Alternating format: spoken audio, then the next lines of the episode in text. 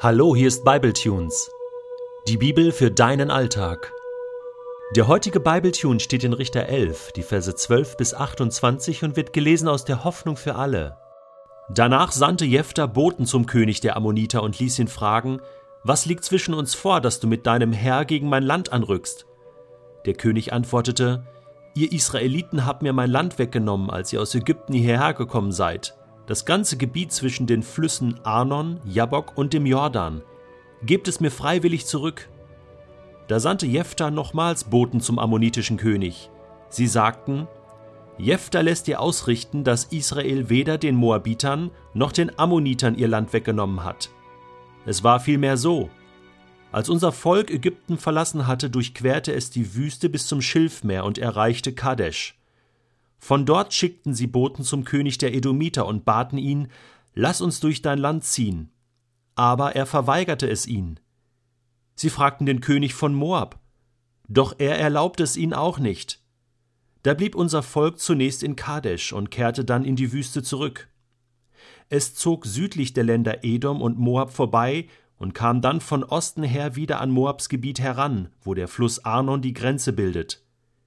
Sie drangen jedoch nicht in Moab ein, sondern lagerten östlich des Flusses. Von dort schickten sie Boten zum amoritischen König Sihon nach Heschbon und baten ihn, Lass uns durch dein Land nach Kanaan ziehen. Doch Sihon glaubte nicht, dass sie sein Land tatsächlich nur durchqueren wollten. Er versammelte seine Truppen bei Jahas und kämpfte gegen die Israeliten. Der Herr unser Gott aber schenkte unserem Volk den Sieg. Sie schlugen Sihons Truppen und nahmen sein ganzes Land in Besitz. Es gehörte damals also nicht euch, sondern den Amoritern. Vom Fluss Arnon im Süden bis zum Jabok im Norden und von der Wüste im Osten bis zum Jordan im Westen haben wir es erobert. Der Herr, der Gott Israels, hat die Amoriter vertrieben, um uns ihr Gebiet zu geben. Und da willst du uns, sein Volk, wieder fortjagen? Du betrachtest doch auch jedes Land als dein Besitz, das dir dein Gott Chemosh gibt. Genauso beanspruchen wir die Gebiete, deren Bewohner der Herr unser Gott vertrieben hat, damit wir darin wohnen können. Hältst du dich etwa für mächtiger als den Moabiterkönig Balak, den Sohn Zippors? Er hat es nicht gewagt, mit Israel einen Streit anzufangen, geschweige denn einen Krieg. Seit 300 Jahren wohnen die Israeliten nun schon in den Städten Heschbon und Aroer mit ihren umliegenden Dörfern und in den Städten entlang dem Fluss Arnon. Warum habt ihr diese Orte in all den Jahren nicht zurückerobert? Ich sage dir, nicht wir haben euch Unrecht getan, sondern du tust uns Unrecht, wenn du ohne Grund einen Krieg anzettelst. Der Herr ist Richter. Er soll zwischen Israel und Ammon entscheiden. Doch der ammonitische König hörte nicht auf die Botschaft, die Jephthah ihm überbringen ließ. Gleich mit seiner allerersten Aktion liefert uns Jephthah den Beweis dafür, dass er ein echter Glaubensheld ist. Wie macht er das? Er sucht den Frieden mit jedermann. Er will keinen Krieg. Er sucht eine friedliche Lösung, und das ist das Göttliche.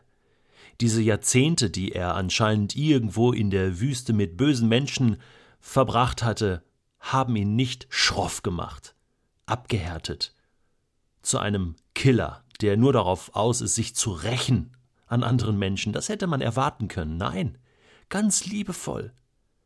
Ja, fragt erstmal nach, hey, was ist das Problem? Und dann, und dann macht er diese, diesen Ausflug in die Geschichte Gottes, in die Heilsgeschichte und erklärt dem ammonitischen König, wie das alles genau war.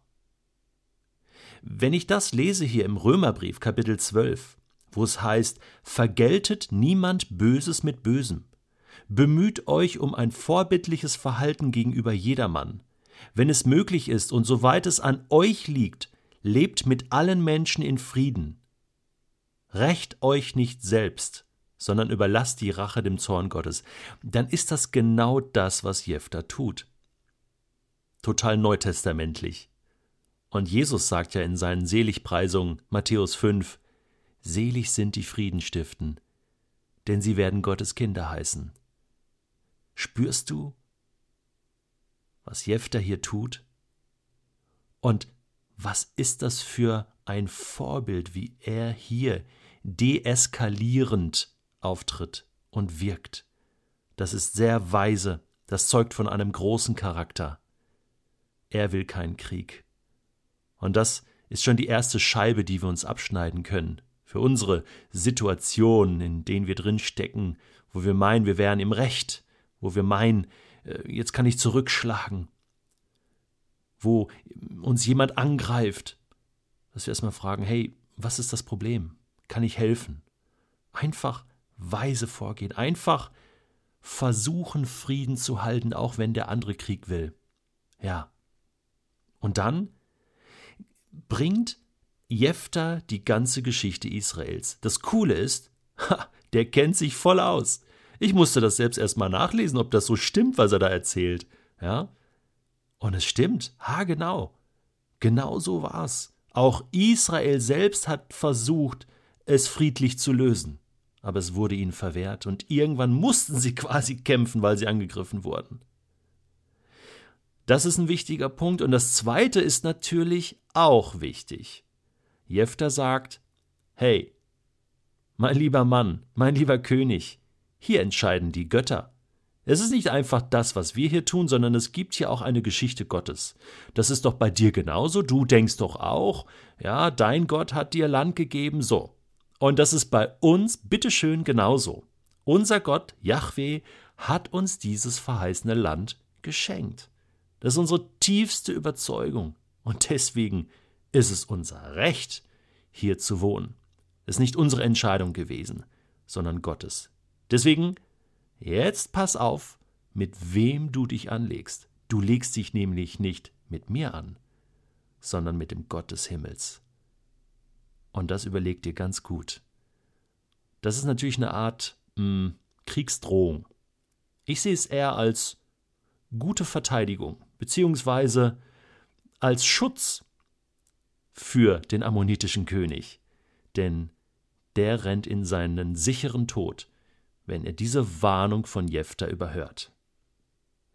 Diese tiefe Überzeugung, dass Gott mit Jephthah ist, mit Israel ist, das ist die Grundlage seines Handelns.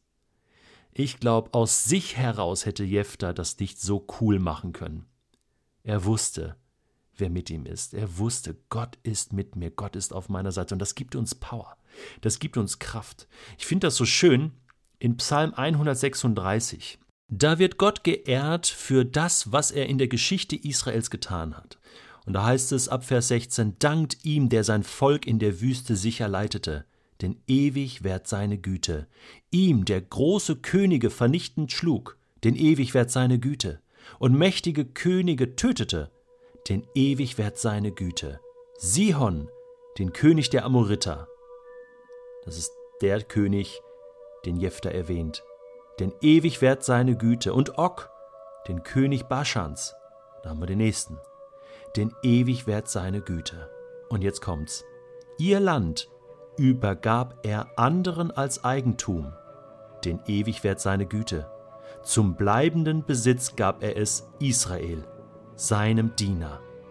Denn ewig währt seine Güte.